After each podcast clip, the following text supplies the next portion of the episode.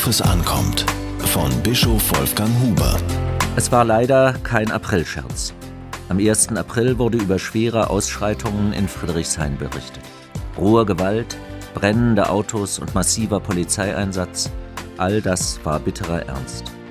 Am 1. Mai ist man in Berlin solche Nachrichten schon gewohnt. Aber an die Gewalt kann man sich niemals gewöhnen. Man sollte es jedenfalls nicht. Vor 20 Jahren eskalierte die Gewalt zum ersten Mal. Es geschah in Kreuzberg. Am Rand eines friedlichen Straßenfestes am Lausitzer Platz ging es los. Große Sachschäden, wachsende Verunsicherung, unbegreifliche Verrohung greifen seitdem Jahr für Jahr um sich. Was geht in den Köpfen und in den Seelen von Menschen vor, die besinnungslos um sich schlagen? In diesem Jahr wird zum 1. Mai wieder eine Steigerung der Gewalt befürchtet. Der 20. Jahrestag gilt als ein Grund. Der bevorstehende G8-Gipfel der führenden Industrienationen in Heiligendamm wird genannt. Schiere Zerstörungswut ist kein Argument.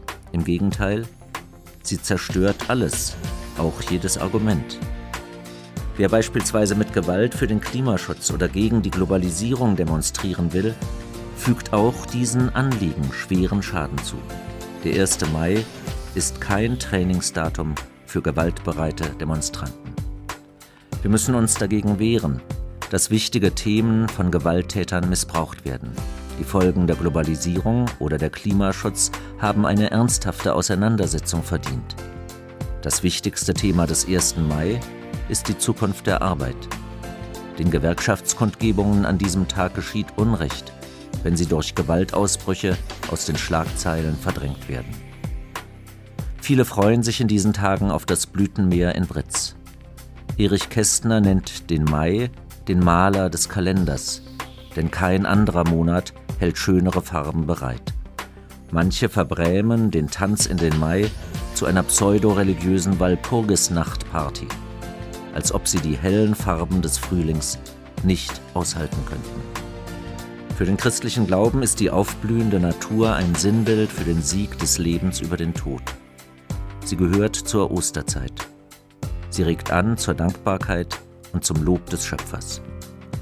Wie die Blüte sich zur Frucht entwickelt, soll auch menschliches Handeln sinnvoll und fruchtbar sein. An ihren Früchten sollt ihr sie erkennen. Gewalt gehört nicht dazu. Das steht eindeutig fest. Wir alle können in den nächsten Tagen zeigen, dass wir mit Gewalt nichts am Hut haben. Freundliches Entgegenkommen ist eine gute Alternative. Diese Kolumne erschien in der Berliner Tageszeitung BZ.